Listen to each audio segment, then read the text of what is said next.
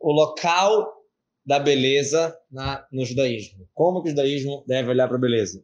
A gente sabe que no mundo, como a própria palavra já diz, né, as pessoas acham belo a beleza. Todo mundo acha a coisa mais maravilhosa do mundo, a beleza é usada para para impulsionar e para vender todas as coisas, desde um desde um é, pó para lavar roupa até um carro tem um jeitinho de colocar a beleza. Além de que, óbvio, por exemplo, todo mundo sabe quem tem uma lojinha, quem tem uma venda, quem tem até quem prepara um prato de comida, a beleza do prato faz toda a diferença. Se você monta um prato bonito, você mostra o externo, ah, mas o sabor, os nutrientes não tá na beleza do prato. Mas todo mundo sabe que a gente come com os olhos, a gente compra as coisas com os olhos, a gente vai ver um negócio, ah, essa, vou comprar uma carne, essa aqui tá vermelhinha, essa aqui tá boa. Essa aqui tá meio assim, meio passada, meio escura, não deve estar tá boa por aquilo que pareça, abrindo um parênteses aqui já, é, tem carnes que elas são, elas são congeladas a vácuo e tal, e é muito mais saudável dura muito mais, só que por ser a vácuo, tira todo o ar, não fica vermelho. Enquanto outra carne que é bem mais, bem menos conservada, bem em estado pior, só que parece vermelhinho, quer dizer, o externo engana, mas que a gente sabe que, que o mundo e nós, e o ser humano, e a natureza que Deus criou, dá valor para o externo? Dá a gente pode ver que a, a criação de Deus é bela, é bonita. A, a borboleta é perfeitamente é, é, tingida, vamos chamar assim, né? Aquelas. Adão e Eva eram perfeitos. Né? Verdade. As duas metades lá da, das bolinhas, tudo, a joaninha, qualquer coisa. É tudo. A beleza, né? Parece que tem um espaço grande no mundo. A pergunta é como olhar para isso, qual a visão da Torá sobre isso.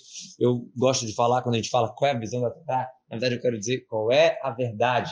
Né? É, tá ruim a gente falar assim, qual é a visão da Torá? Parece que não é a minha visão, tipo, ah, a visão da Torá, a Torá ali, eu aqui. Não, a gente está querendo descobrir o que, que Deus tem para falar para a gente sobre a beleza. Ele que criou, então ele vai saber falar melhor do que qualquer um.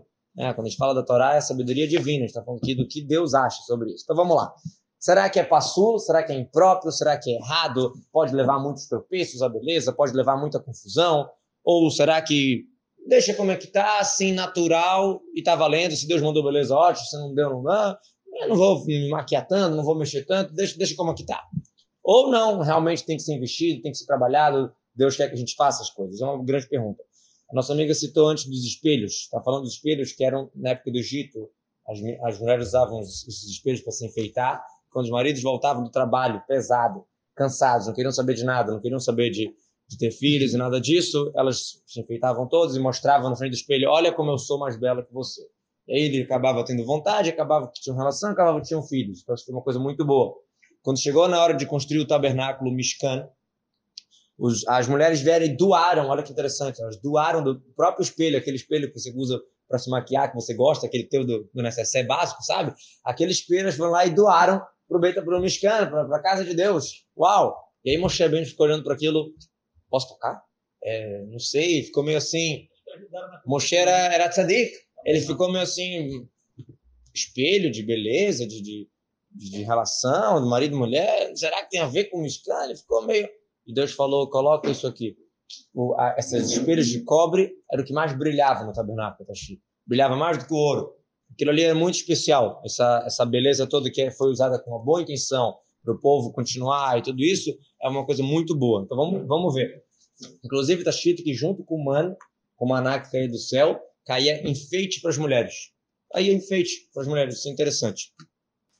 Então a, a beleza, a vantagem que a gente tira da beleza, ela tem a ver bastante com a casa, com o lar.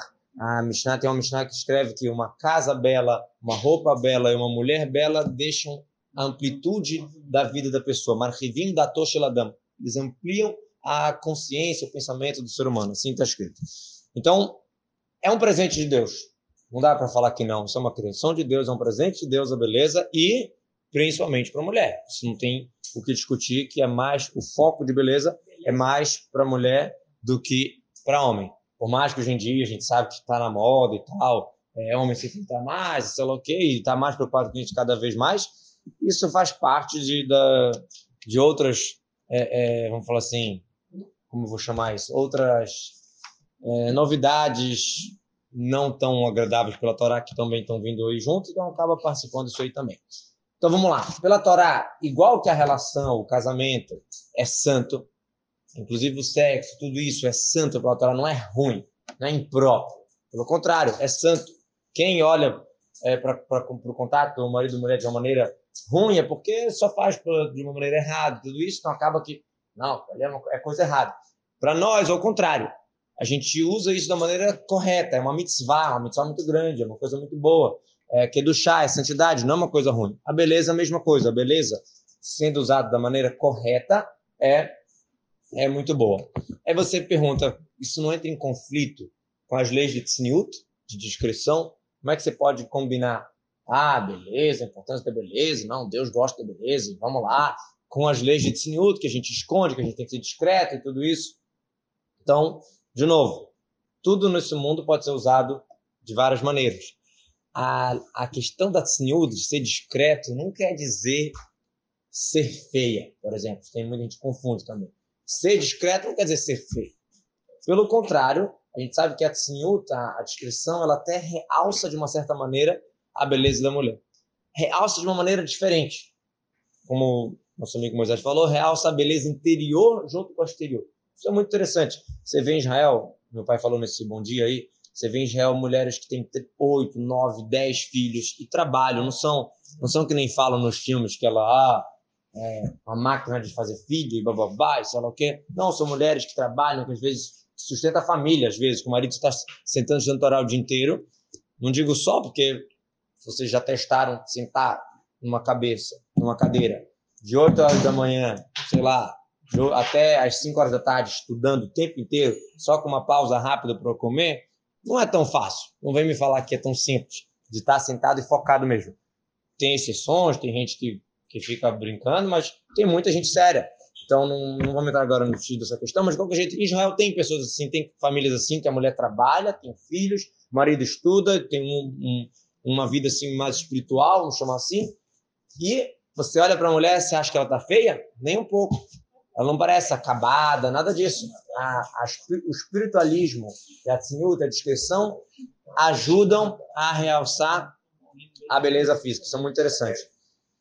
A gente vê isso na Sara. A Torá conta a nossa paraxá para a gente que a Sara viveu 100 anos, 20 anos e 7 anos. E, obviamente, por que, que não fala 127 anos? Por que, que fala 100 anos, 20 anos, 7 anos? Então tem aquela famosa explicação que quando a Sara tinha 100 anos, ela era sem pecado igual quando ela tinha 20. E quando ela tinha 20, ela era tão bela igual quando ela tinha 7. Tem outra explicação sobre isso do 27, vou falar daqui a pouquinho, mas antes disso, o que quer dizer que ela, quando ela tinha 20 anos, ela era bela quando ela tinha 7? A gente sabe que 20 anos é uma idade, sim, da beleza vinha, vinha à tona. É interessante isso. Justamente a idade que a pessoa já, vamos falar assim, já passou um pouquinho do, das espinhas e tudo era, isso. Era, não parecia que ela tinha essa idade, né? Ela parecia mais nova. Né? Ela era bela como de sete anos. Não é que ela parecia uma criança. Não é que ela era uma, parecia uma criança. Ela era tão bela como uma criança. Mas o que eu estou perguntando é, o que quer dizer que ela era com 20 anos, ela era bela como 7? 20 anos também é uma idade da beleza, isso que eu estou tentando falar. É, interessante a gente ver... Como é que uma pessoa com 100 pode ser bela. Tudo bem, mas eu estou falando agora da comparação de 20 com 7. Por que, que a Torá fala que com 20 ela era tão bela como com 7? Por que, que com 20 não dá para ser bela? O que quer dizer? Uma das explicações, a outra eu vou falar no final. Uma das explicações diz o seguinte, que com 20 anos a pessoa já começa a usar maquiagem, enfeite, algo assim. Com 7 anos já era uma beleza mais pura, mais natural. Então a beleza de Sara era, era, muito natural, ela não precisava de nada para ficar bela. Essa é uma das explicações. Mas então, como é, qual o segredo? Como pode ser, né? Como pode, Moisés? Não é possível. Beleza é muito relativa. Se... Calma, calma, vamos chegar nisso. Vamos chegar nisso. 127 anos e uma beleza perfeita. Como é que pode? Qual o segredo de Sara? Qual era o cosmético? Em que, em que, como chama? Em que spa que ela foi? Qual, em, em qual óleo que ela dormiu? Qual é a história? Então, a história, o segredo é simples por um lado e de muito difícil por outro. Simples por quê? Porque o segredo é o lado espiritual, a beleza interior. Vamos perguntar aqui. O corpo do ser humano é físico. O corpo ele desbota, vamos chamar assim. O corpo ele enfraquece, ele cansa. A pessoa com, com 15 anos consegue correr, com 70 anos não consegue correr igual. Mesmo que corra e tal, a vaza não é igual. Agora, a alma, o espiritual, ela não tem os limites do corpo. Ela tem os limites de uma alma, mas não tem os limites do corpo. Não é, ela não está vulnerável aos, às mutações do corpo, ao cansaço do corpo. Então, a pessoa, a Sara, ela tinha uma conexão do espiritual dela, da alma dela, com o corpo físico muito grande. A beleza dela era interior e exterior. Vamos falar assim, a beleza transbordava para o exterior. Isso é interessante. Não vinha de fora para dentro, que nem hoje em dia a cultura é só focar no externo. Não, era de dentro para fora. Ah, tem importância do judaísmo na beleza? Para a beleza externa? Tem, mas de dentro para fora.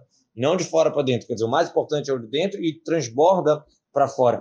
Uma piadinha é, é, diferente. Uma, uma pessoa, Lolena, perdeu o pai e tal, eu estava muito triste, já, já era mais velha, tá, mas mesmo assim estava muito triste, não conseguia, não, desculpa, perdeu a esposa, Lolena, não conseguia se não conseguia se concentrar, não conseguia se consolar, uma situação muito complexa, já era mais velho, já tinha filho, já tinha netos, mas é difícil, né, é difícil. E aí a filha, a Nora, desculpa, falou para ele, olha, Vem, vem, vem morar com a gente, você vai ficar um pouco mais alegre, você vai ver os netinhos, você vai ficar. É, ter um pouquinho, voltar um pouquinho gosto da vida. Ele estava realmente muito, muito, muito depressivo e tal. Bom, ele aceitou o convite e ela fazia de tudo, tratava ele bem, para tentar realmente trazer um pouco de espírito de vida para ele. Ele estava muito mal. E aí ela falou, chegou para ele e falou: Me fala, qual a comida que você gosta? Qual a comida que você gosta? Eu vou fazer. Ela estava realmente disposta a fazer ele se sentir bem, se sentir em casa. Falou: Olha, eu gosto de sopa de ervilha.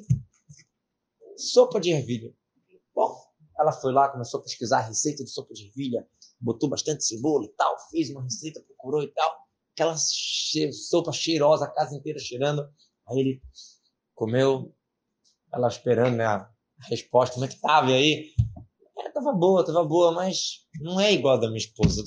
É igual, né? Não, não tava igual, não tá igual a minha esposa. Não sei, não sei o que, que é que tá faltando, não sei, não tá. Ela não desistiu, ela continuou, procurou mais uma receita outro dia lá, passou um tempo, fez de novo a, a sopa de ervilha para ele. Olha, tá muito boa a sopa, mas não é igual, não sei, não sei explicar. Falta, falta algo, não sei explicar o quê. E ela, toda vez ela tentava mais uma receita, mais uma receita, e ela fazia uma sopa maravilhosa de ervilha mas nunca era do jeito que ele queria. Beleza, um dia ela botou a sopa no fogo e ela precisava sair para o supermercado, ela saiu, deixou lá e começou a fazer as compras, que começou a botar na, no carrinho do supermercado e ela lembrou, caramba, a sopa está no fogo. Se ela ligasse para o marido, ia ser pior, ia, ia, ia estragar tudo, ia, o prejuízo ia ser maior. Ela deixou as compras lá, saiu correndo, uma bagunça, ela chega já meio queimado o fundo, desligou o fogo, voltou, voltou para o supermercado. Chegou na hora lá da, da refeição, ela tava meio sem graça e tal, mas ela tentou tanto se esforçar, se esforçar para fazer uma sopa de ervilha do jeito que ele gosta, dessa vez queimou e tal, faz parte. Aí ele comeu e tal, quando acabou o jantar, ele veio todo brilhando, chorando de emoção. Tá igualzinho da minha esposa.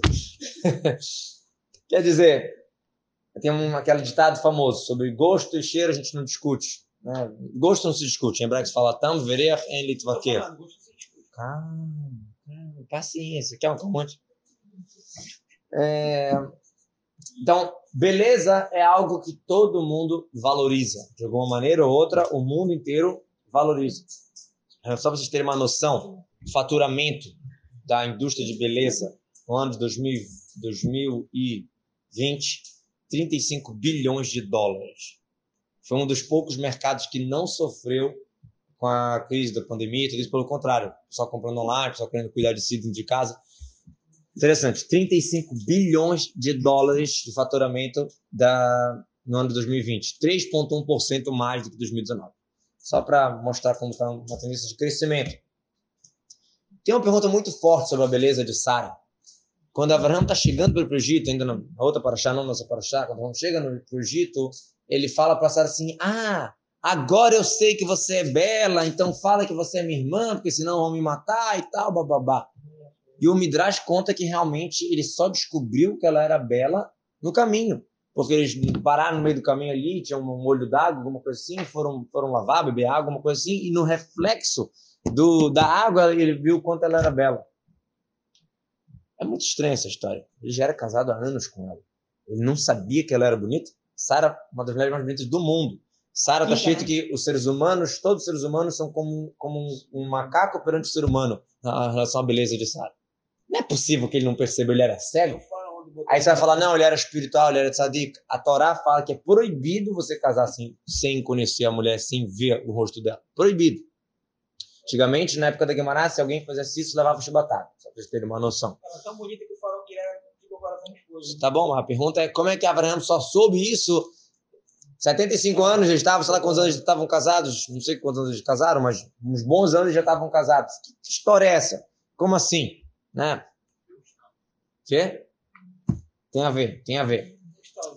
Vamos lá, eu vou botar, jogar as perguntas e depois a gente chega nas respostas. Chega na mesa de Shabat, sexta-feira à noite, todo mundo arrumadinho, mesa arrumada, roupa bonita, todo mundo prontinho, e a gente chega e começa a cantar. Só que a gente está cantando, a gente não percebe o que a gente está falando, né? Mas a gente canta revela.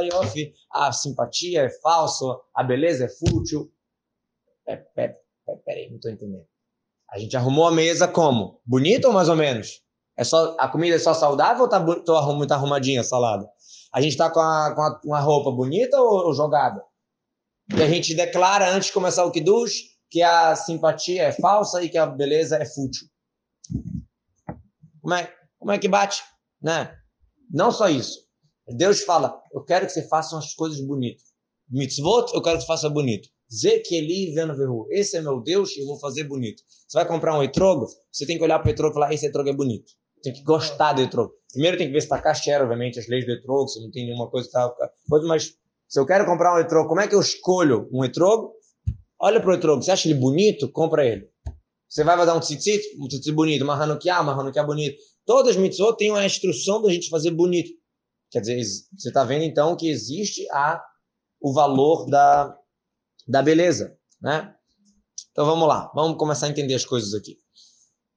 De novo, o grande segredo da Torá, como sempre, como tudo, a gente usa o mundo, a gente aproveita o mundo, mas para uma finalidade maior. Tudo é permitido, comer pizza é permitido, mas fala brahá, faz uma aula de Torá e come pizza, olha que beleza, está refinando o mundo de uma maneira perfeita, está elevando essa pizza agora. Isso, essa é a maneira, essa é a receita da Torá. Tudo é permitido, tudo pode, com uma, uma, com uma matará, com uma finalidade, com um propósito. Por exemplo, o Nazir, o Nazireu, que ele jura que ele não vai tomar vinho, que ele não vai isso, que não vai aquilo, não pode cortar o cabelo, babá, ele tem que fazer o corban de hatat, o corban de pecado.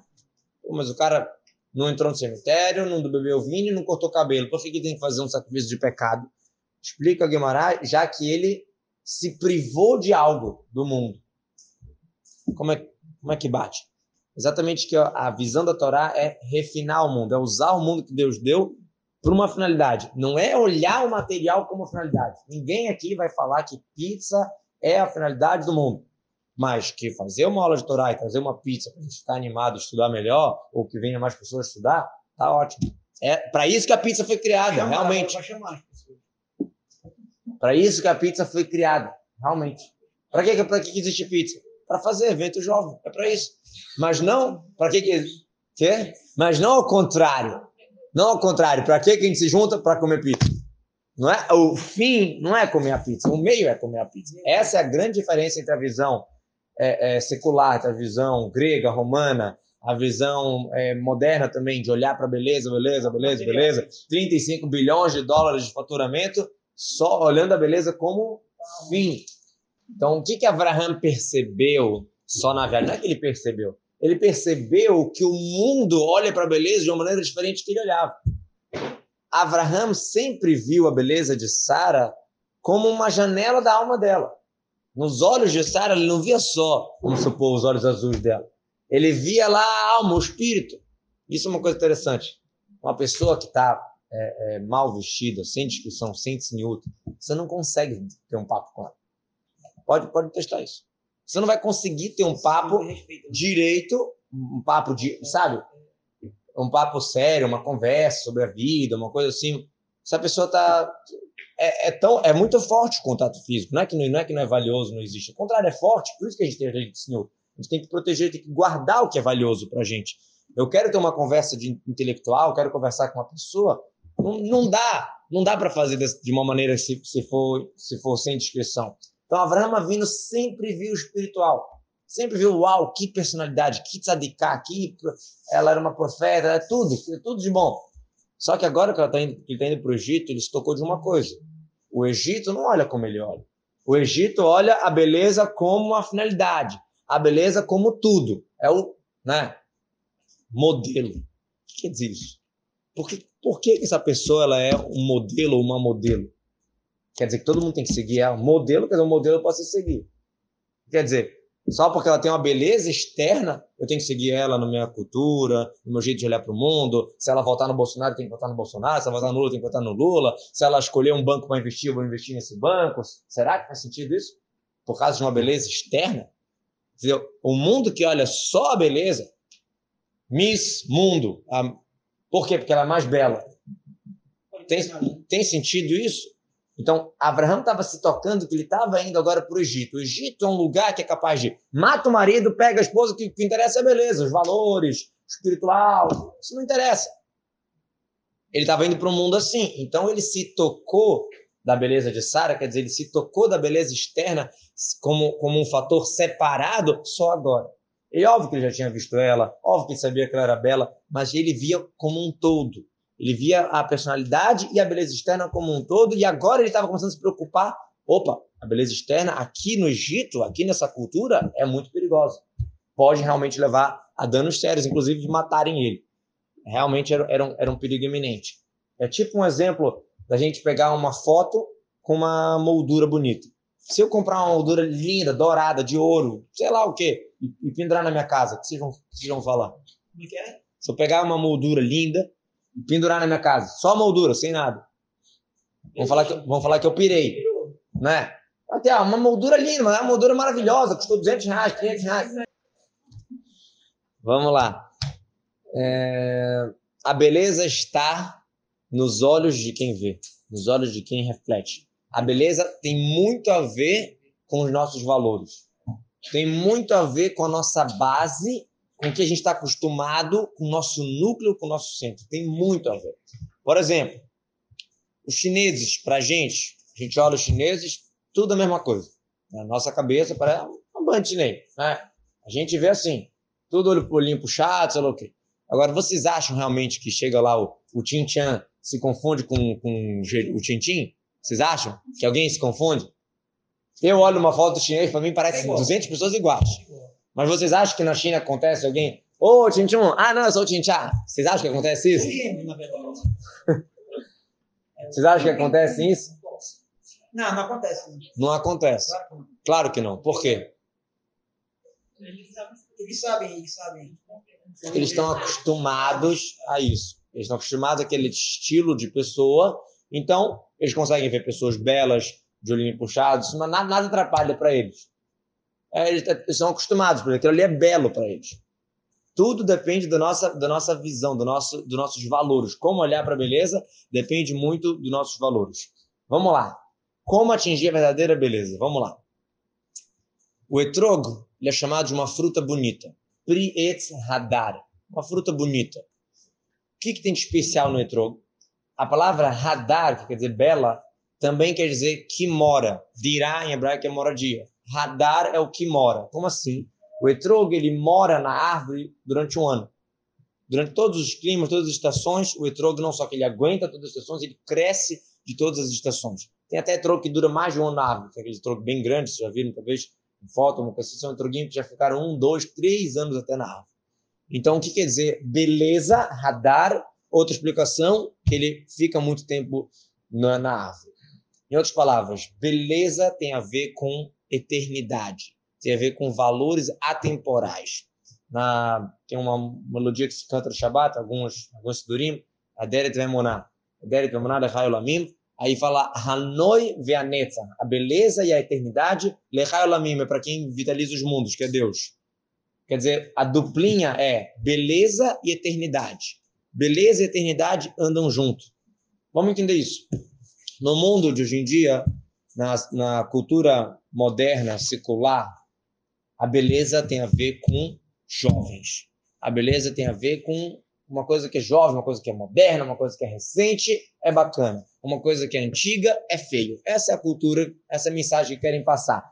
A gente só tenta passar creme, fazer tudo para prolongar essa idade jovem, vamos chamar assim, ou prolongar essa, essa beleza jovem, alguma coisa assim. Essa é a visão da, do mundo sobre beleza. Mas na Torá não é assim.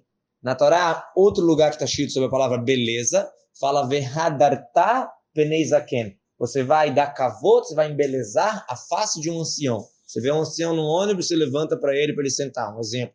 Mas usa a expressão de beleza, radar. Você vê que, por quê? Porque o ancião, ele tem a beleza. Sabe por que tem a beleza? Porque ele está mais conectado com a verdade, em geral, com valores, e tem mais experiência de vida.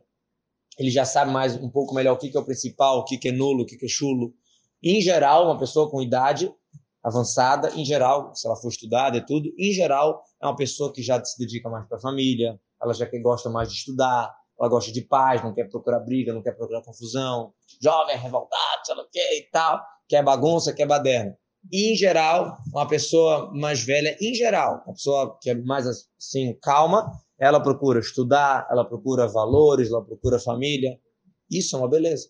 Não é a beleza só dos. A beleza pertence só aos jovens. Isso não é verdade.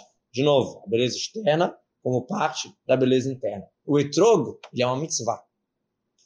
Diz Deus, você vai fazer uma mitzvah? Faz ela bonita. O tzitzit, o tefilin, a mezuzah, qualquer coisa. Tem um propósito nisso? Ótimo. Também faça ela bonita. É as duas coisas juntas.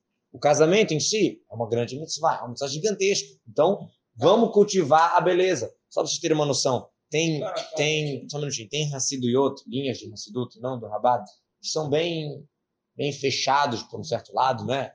Bem sérios. Tem mulheres que usam, por exemplo, peruca e um chapéu em cima da peruca, por exemplo.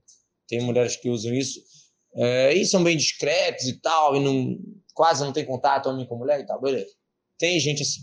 Nessas mesmas linhas, tem mulheres, nessas mesmas linhas, que elas se enfeitam todas para o marido, se maquiam para o marido. Tem até uma tem gente que até tem uma peruca especial para quando está com o marido, uma peruca que ela sai na rua. Ela sai na rua é normal, bonita, mas não é chamativa, não é atraente, nada disso, porque discrição, de novo, não é só estar tá com o corpo coberto ou não, não é isso. Discrição é um modo de viver, é um modo de se comportar, é um modo. Discrição também é para homens igual para mulher, tá? Isso é importante saber.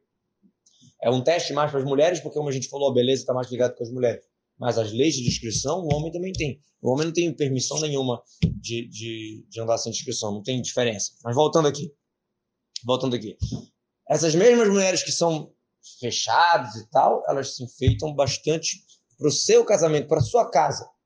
Eu conheço, eu, eu conheço até uma, uma, uma mulher rabada em São Paulo que ela, ela se maquia, chamar assim, para quando o marido volta do trabalho.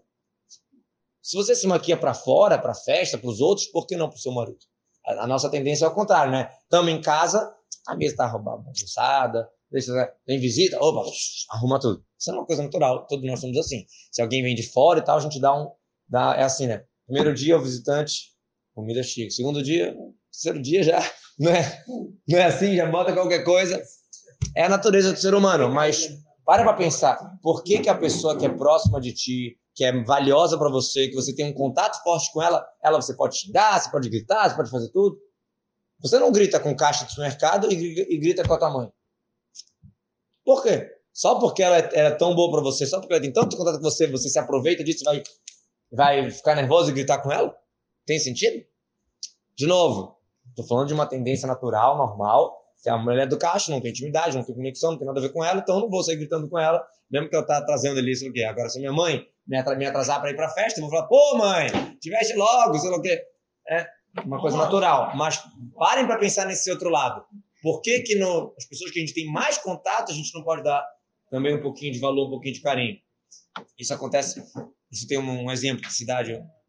O marido e a mulher fazendo compras, aí chega lá chega lá no caixa a mulher esqueceu alguma coisa, derramou o trigo, sei lá, fez alguma gafe lá, aí naquele mesmo minuto, ou, ou melhor, durante aqueles poucos minutos, o marido começa a bater um papo com a mulher do caixa e fala, pô, ela sempre faz isso comigo, ela é assim mesmo, sei lá o quê, bota a mulher lá embaixo e maior papo bacana com a mulher do caixa, sendo que Daqui a cinco minutos ele vai embora, nunca mais vai ver ela, ela não vai ver ele e ele vai estar tá vivendo com a esposa. Isso é um erro de visão, né? entendeu? Do, do externo para fora, mega bonito, e para dentro. Quando a gente olha só a, a moldura sem a foto, isso pode acontecer. A gente só se embelezar para fora e esquecer do embelezamento interno. Esquecer da beleza verdadeira. A noiva e a netza, a beleza e a eternidade. O que é bonito é o que é eterno, que são valores. É ajudar as pessoas, é fazer mitzvot, é, é espiritualismo. Isso, isso é belo. Vem junto com a beleza externa.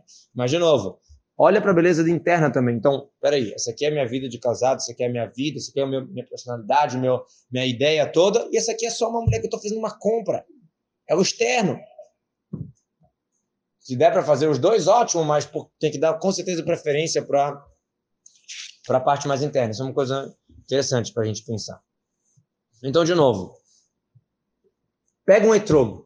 Chega lá em Israel, nas lojas, aquelas bancas de etrogo, pô, tem etrogo de mil cheques, dois mil cheques, tem que ter cada etrogo. Pô, isso aqui é especial, isso aqui as pessoas compram e pagam.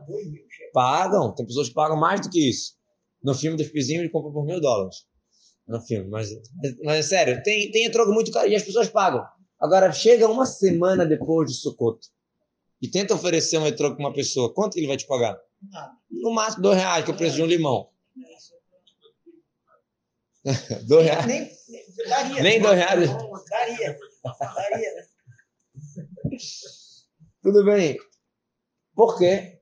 Aqui o etrogo. Olha que etrogo lindo, maravilhoso. É, mas já passou o Sukkot. Não é mitzvah, não é mais especial, não é mais importante. É só uma beleza externa que não diz mais nada para mim agora que já passou o Sukkot. Em Sukkot, ou antes de Sukkot, aquele etrogo vale dois mil, dois mil, reais, dois mil reais. Passou o Sukkot, vale dois reais. Porque aqui ele tem um sentido, uma, um propósito, junto com uma beleza externa, e aqui ficou só uma beleza externa. Essa é a pura verdade. O Beit HaMikdash. O Beit HaMikdash era lindo. Guimarães fala quem não viu a construção de Hordos não viu uma casa bonita na sua, na sua vida. Por que, que HaMikdash tem que ser tão bonito? Beit HaMikdash é um lugar para ser espiritual. Bora fazer só uma casa assim, uma parede qualquer, um negócio simples, minimalista, sem ouro, sem nada. E é isso. E é tu e Deus. Por que, que tem que ter bonito? É, tem pessoas que questionam sobre a sinagoga, sobre o estivô, sobre escolas de Torá e tal. Pô, olha o luxo, olha isso, olha aquilo. Mas para que, que foi criado o luxo? Para que, que foi criado o ouro? O ouro foi criado para estar no Betamidash. O quinto Rebbe de Rabado, Rebbe Marash, ele tinha um costume de muita, de muita, se comportar com muita riqueza. Ele andava numa, numa, numa uma carruagem super luxuosa, ele ficava em hotel super caro, tudo assim, muito assim. E é, todos os outros rabinos, sadequim da época, olhavam assim, tipo, um pouco estranho para ele. Mas só para vocês terem uma noção do nível espiritual dele, ele sentava no formigueiro para fazer chuvar, para fazer, sei lá, perdão para os pecados das pessoas, sei lá qual era a intenção dele de fazer esses sofrimentos. Ele sentava no formigueiro e as formigas, ele rezando, chorando pela destruição do templo, sei lá o quê, as formigas atacando ele, era muito grande também. Quando ele falava chega, as formigas saíam. Chega. Chega, basta. As formigas desciam. Só para ter uma noção do, do nível espiritual dele, para não pensar que ah, ele ficava na, no, no luxo, não sei o que, ele não era tão espiritual. Não, ele era totalmente espiritual, mas ele fazia questão de andar numa carruagem com couro e sei lá o que, tudo do melhor. E aí uma vez perguntaram para ele, ele respondeu: o ouro foi criado por Betanidash. Isso que dá para usar o ouro para outras coisas só para a gente ter livre-arbítrio. Mas o motivo de ser criado o ouro é para o Betamigdash. É, é algo santo, é um propósito. E, de novo, não me entendam mal. O casamento, a mulher se enfeitar para o casamento, é tão santo como o Betamigdash. A gente falou lá das, das, das, dos espelhos que foram dados para o tabernáculo. Não estou querendo falar que ah, só a sinagoga tem que ser bela e a vida não. Não. A vida com propósito espiritual, como eu falei, a moldura com a foto, os olhos como uma janela para a alma, a vida de casal como uma mitzvah, como uma maneira correta, é beleza. É, é santo, é especial, é, é, super importante. É um Beit. Agora a gente vai entender a outra explicação que a gente fala que a Sarah era bela com 20 anos como 7. Que que, porque com 20 anos também pode ser bela. O que quer dizer 20 como 7? Com 20 anos a pessoa já está mais aberta para o mundo mais aberta para a visão só externa ou focada na visão externa. Com sete anos, a beleza da criança é natural. É uma beleza que, de novo, representa um reflexo da pureza. Por que criança é fofinha? Criança é fofinha porque não, não tem pecado, não tem maldade, não tem. É uma, é uma pureza, essa é a palavra, pureza. Então, a, a Sara, ela era, ela era fina, ela era pura, essa é a novidade. Está escrito que a sabedoria do homem ilumina a face. O homem sábio está na face da pessoa. Quer dizer, de novo, é o interno se é, transbordando para o externo. As pessoas tem, tendem a procurar a eternidade. Se, se viesse um ET e aterrizasse num casamento, quem ele achar que era o, o manda-chuva do casamento? O cara que manda mesmo? Quem? Noivo, noivo, rabino, quem? Sou ET, não sabe nada desse mundo. Não, não na casa, num casamento, num, num, numa festa de casamento. Isso. O ET acabou de descer aqui no casamento, ele não conhece nada sobre seres humanos, ele está assistindo uma festa de casamento. Quem ele vai achar que é o. Quase, o fotógrafo. O fotógrafo fala, assim, juntinho, pro lado, sei o quê, olha para lá, ele que manda. Por quê? Por que, que as pessoas deixam o fotógrafo mandar? Porque as pessoas sabem que o momento, se eu quero registrar esse momento do casamento, essa alegria, tudo isso, eu quero guardar para sempre, babá, para daqui a 40 anos poder voltar nessa, nessa experiência, vamos chamar assim, precisa de foto. Ou seja, as pessoas elas procuram a eternidade. Elas procuram algo que é realmente a gente tenta tocar de alguma maneira em, que não pode ser só passageiro, que não pode ser registra, grava, salva, faz alguma coisa.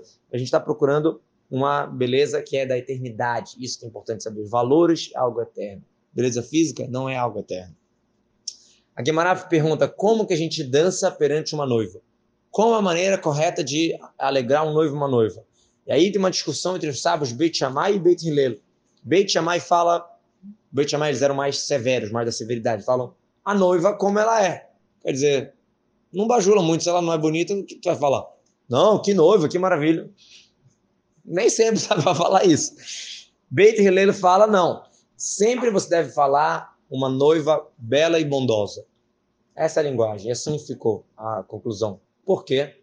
Porque para o noivo, como a gente falou, para os olhos da pessoa é o que interessa. Toda mãe, quem não é mãe ainda vai se entender isso quando for mãe, toda mãe vai falar: meu filhinho, mais bonitinho, meu reizinho, sei lá o quê. Toda mãe vai falar isso. Ele pode ter cara de joelho, pode ter. Olha, tipo, Ninguém acha uma mãe que acha um filho dele, dela feio. Acha. Não tem como, porque para ela aquilo ali é o amor dela, é a vida dela, é a continuação dela, é a eternidade, é sei lá o que, é muita coisa.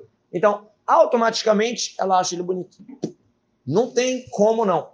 Então, você vê que a beleza é algo relativo e potencializado quando você tem um motivo, quando você tem um propósito. Esse é meu filho, então ele é bonito. Ponto. Essa é a noiva do cara, então ela vira bonita. Isso é muito interessante. Já parece que ah, a Torá não é romântica. O judaísmo não é romântico. Ao contrário. É muito romântico você chegar para a mulher e falar: já que eu escolhi você, eu te amo. Já que eu escolhi você, eu, eu, eu sinto atração por você. Não ao contrário. Ah, ela tem que ser maravilhosa, tem que ser, sei lá o quê, amor à primeira vista, e aí eu vou querer casar. Não. Ao contrário. Já que eu me comprometi com você, eu vou achar simpatia. Isso é muito interessante. Vamos lá. A Guimarães conta uma história sinistra. De Rabi foi visitar um sábio da beleza que estava doente. Ele estava num quarto escuro, meio caído, assim, já nos últimos dias dele. E Rabi foi lá visitar ele. Rabi levantou a manga da, da, roupa dele e o quarto começou a iluminar. Rabi era muito bonito, muito bonito. A ponto da, da pele dele iluminar. A Gemara fala, se você quer ter uma noção da beleza de Rabi você tem que pegar um, um, vidro bem limpo e botar umas pétalas de rosas e colocar luz do sol, meio sol, meio sombra e ver lá o brilho, alguma coisa assim, não sei explicar exatamente. Ali a, a beleza de Abraão, você ter uma noção. A, a pele dele iluminava o quarto, só para ter uma noção. Abrindo um parênteses, uma coisa curiosa também interessante, Rabiorn ficava na porta do mikve, para quando a mulher sair do mikve, olhar o Rabiorn, que era um tzadik e também belo externamente, para que isso influencie que ela tenha filhos bonitos e belos internamente e externamente. Olha que interessante. Sinistro. É. Não é, não é para qualquer um. É um tzadik, não era uma pessoa... Então o Rabiese começou a chorar. Naquele momento que ele levantou o braço dele e iluminou, o Rabiese começou a chorar. E aí ele pergunta, por que, que você está chorando? O Rabi pergunta, por que está chorando? Será que você não estudou muito a Torá? Por isso está estudando? A gente estudou. Que quem estudou mais, quem estudou menos, o principal é que ele fez uma, com boa intenção. Se você se dedicou, tentou se esforçar para estudar isso, que vale. E a gente sabe que Rabi Eliezer tinha se esforçado. Então, por que, você está chorando? O Rabi perguntou. Ele falou, não, não é por isso que eu estou chorando. Aí ele falou, ah, você está chorando porque você não teve uma vida de riqueza, de fartura, porque ele passou um pouco de perrengue. Será que é por isso? O Rabi falou, a gente estudou que não todo mundo merece as duas mesas. Quer dizer, não é todo mundo que vai conseguir ter uma vida também de Torá, também espiritual e também riqueza. Nem sempre, é assim que é a vida. Ele falou, não, não é por isso que eu estou chorando. Ele falou, ah, talvez está chorando porque Lolena, você perdeu um filho? Aí Rabi respondeu, se for por isso, eu, Rabi andava com um mocinho, um colo, tipo um, uma pulseira, uma muleta, alguma coisa assim, com o ossinho do décimo filho dele, coitado. Dez filhos que ele perdeu, Rabi Então, se for por isso, olha a minha situação. Rabi Eliezer falou, não é por isso que eu estou chorando. Olha que forte a frase que ele falou. Eu estou chorando sobre a, a, tua beleza que vai chegar um dia, ela vai estar embaixo da terra.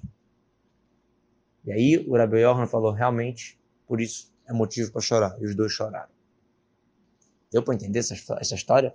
Ele falou, porque você não estudou muito a Torá? Não, não é por isso. Você perdeu um filho? Não, não é por isso. Ah, é porque talvez você não foi rico? Não, não é por isso. É por causa da beleza de Rabiola que um dia vai estar enterrado. O que, que tem a ver? E os dois começaram a chorar ali, os dois grandes sábios. Qual a resposta? O Marchá, que é o explicador famoso desses, desses contos assim da Guimarães, ele fala o seguinte: Rabi era das últimas crianças de Jerusalém. A Guimarães fala que dez medidas de beleza foram para o mundo, nove para Jerusalém e um décimo para o mundo. Ou seja, a beleza do mundo inteiro é um décimo de Jerusalém. Então, as crianças de, de Jerusalém eram belas, eram sábias, eram pessoas ah, muito especiais. E Irabiorn era um dos últimos, antes da destruição do templo, que era as crianças de Jerusalém. Depois da destruição do templo, já perdeu essa especialidade. Então, quando Rabi Eliezer olhava o Rabi Yochanan, olhava a, a, a, o braço dele iluminando o quarto, ele não via só uma beleza externa. Ele via ali Jerusalém. Ele via ali a santidade toda, que, que também de novo, que também vinha num reflexo numa beleza externa de Rabi Mas ele via ali muito mais. Então ele estava pensando, uau, vai chegar um momento que estamos no exílio, o Betânia foi destruído e os últimos crianças de Jerusalém vão, vão, vão falecer. Quando Rabi falecer, ele já é um dos últimos. Quem vai lembrar de Jerusalém? Quem vai lembrar desse brilho, dessa pureza, dessa espiritualidade toda? Por isso que estavam chorando. Ou seja, uma beleza interna muito forte, uma xeriná, uma coisa muito forte que também chegava no externo. Uma vez um, um turista francês, um judeu francês, que não era muito ligado com religião, era casado com Goiás e tal, estava bem afastado, mas ele gostava muito de turismo, e ele veio para Israel também. E ele se encontrou com o Rabino. O Rabino achou que, bom, ele veio para Israel realmente como mais um país de turismo. Então o Rabino começou a conversar, e aí, como foi nas montanhas do Golano? Como é que você foi, sei lá onde? Falou lugares turísticos assim bacanas de Israel, que não falta. E aí ele falou, Aí ele falou: Não, isso aí eu não gostei tanto. Ele falou: O que, que você mais gostou? O Rabino perguntou para esse turista. O turista falou: que eu mais gostei, a cidade velha de Jerusalém e o Cota. O que eu mais gostei. O que que umas pedras antigas tem de tão, de tão legal, de tão atraente? O que, que, que, que te chama tanto numa pedra antiga? Quando a gente vê o Cota, a gente vê uma eternidade. Quando a gente vê o Cota, a gente está vendo isso aqui de quase dois mil anos atrás, do nosso templo, é o que sobrou. Olha ali, intocável. É, é a eternidade. A Shekhinah não saiu dali. Desde que Deus escolheu o Beit a Shekhinah não sai. O Beit pode estar destruído, pode ter árabe lá em cima, pode não... Não interessa o que, a Shekhinah está lá. Quando a gente chega e vê o Kotel, a gente vê a eternidade. Isso é belo. É Iraticá, como o próprio nome de cidade velha, antiga. É, mas essa é, não é antiga de museu não é antiga de uma coisa que existia mil anos atrás, né, que a gente estuda no livro de história, não. É uma coisa antiga e viva até os dias de hoje. Essa é a diferença. É que quem vive, que vive de passado é museu, né? Mas a gente não vive de passado, a gente está conectando desde lá até aqui. A Torá é mais eterna do que nunca. Então, quando a gente, quando a gente encontra a eternidade, quer embelezar também externamente, vai ficar ótimo. Às vezes nem precisa. Às vezes nem, nem precisa dessa, desse embelezamento. Tem uma história muito bonita, uma história muito bonita, de um jovem que era muito especial, muito estudioso, esforçado, tinha tudo de bom, e ele estava procurando Shidur, estava procurando pessoa para casar, mas não conseguia por nada. Por quê? Ele tinha uma cicatriz no rosto, mas muito feia. Muito feia. E, obviamente, que as pessoas saíam com ele, conversavam, gostavam, mas nem sempre falavam que era por isso, mas diziam não, diziam não, diziam não, e ele começou a levar não, não, não, não, de boas pessoas, porque ele tinha uma cicatriz muito grande no rosto. Ele foi para um tzadik em Israel e falou: O que eu faço? Eu quero casar. Ele era uma boa pessoa, era um bom partido, mas tinha realmente esse defeito externo muito grande. E aí ele falou, chegou para o Tzadik e falou: O que, eu faço? O que, eu faço? O Tzadik falou: Olha, a próxima menina que você for encontrar, você vai contar a história da cicatriz. Pô, né, se já está difícil, ele ia contar a história da cicatriz, já ia, já ia realçar a cicatriz logo de cara, mas tá bom, o Rabino mandou. Era muito, era muito, parecia muito. Então ele começou a contar, saiu com a menina, começou a contar. Uma vez eu estava viajando com a minha família, passeando para o norte de Israel, e tinha um, eu escutei uns barulhos, uma floresta ali perto, uma, uma, uma mata que tinha, escutei um barulho, e eu fui lá ver o que que era. Eram dois brutamontes que tinham pego uma menina e queriam abusar dela, e eu fui lá e comecei a, a, a lutar contra eles e tal, deu drogas, eu mandei ela fugir, eu consegui salvar ela, falei para ela correr, e bababá, sei lá o quê. Isso tudo o menino estava contando sem olhar para o rosto dela, de tanta vergonha que ele tinha da, da cicatriz. Ele, ele conseguiu meio que lutar com ele, só que no final um deles pegou um objeto meio afiado e deu uma fez um, um risco nele. Ele foi para o hospital, todo sangrando, sei lá o que. Ele só lembra do médico falando: Olha, essa cicatriz vai te acompanhar para o resto da vida. É bom você se acostumar com ela. Essas foram as palavras do médico. E ele acaba de contar, ele olha para a menina e ela está chorando, chorando, chorando. Ele começa a se sentir mal. Não, desculpa, não, não queria, não queria ser sentimentalismo, nada disso. Ele falou: Olha, eu estou há anos procurando o jovem que me salvou. Estou há anos procurando o jovem que me salvou. Para mim é a melhor coisa do mundo casar com, com. Eu queria muito casar com esse jovem que me salvou. Quer dizer, em um segundo, quando teve um sentido maior, a cicatriz que era feia, que era um defeito no rosto, na cara dele, virou, virou um, a, o maior, sinal de amor, virou o maior sinal de bravura, a maior beleza que tem. Quer dizer, o conteúdo da foto faz toda a diferença na moldura. Se tem uma moldura que não é a mais bonita do mundo, mas olha que foto maravilhosa, a moldura fica bonita também. A combinação fica outra coisa. Olha como pode, pode trocar tudo.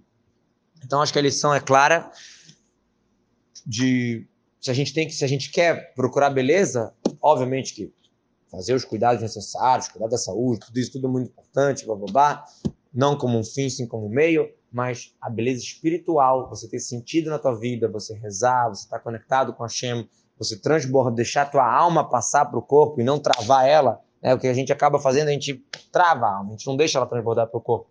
É por isso que a gente tem que se esforçar muito só para cuidar do corpo, só que travou a passagem da alma para o corpo se a gente deixar fluir da alma para o corpo, deixar o espiritual transbordar para o físico, então vai estar tá como sará, com os limites, sem os limites do corpo, sem o desgaste do corpo, ou pelo menos como a história desse menino que o conteúdo é o principal, a foto é o principal, a, a, a moldura é importante, existe o valor, como a gente falou, mas vamos olhar os dois juntos, respondendo a pergunta, no Eshetrara, que a gente fala, Sheker Achen, é falso, a simpatia, a beleza é fútil, uma mulher temerosa a Deus deve ser louvada. Explica, os, o, o Rebbe falou no vídeo para a mulher, que quando a mulher é temerosa a Deus, ela é louvada também pela sua beleza. Hitit halal, a beleza, quando é junto com a mulher temerosa a Deus, com a mulher virtuosa, é ótimo. É, é junto, é muito bom.